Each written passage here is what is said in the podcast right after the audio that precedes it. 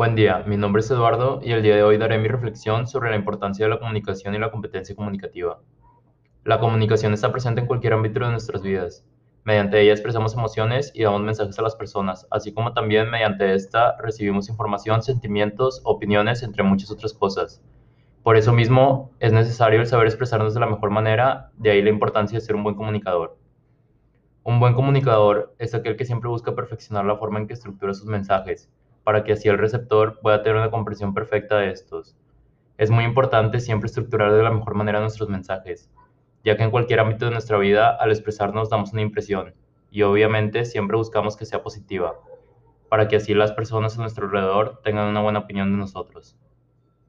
Para mí comunicarme de buena manera es fundamental y personalmente tengo diferentes maneras de expresarme dependiendo de mi entorno, ya que no me suelo expresar igual cuando estoy en la escuela con profesores y compañeros a cuando estoy en mi casa con amigos o familia.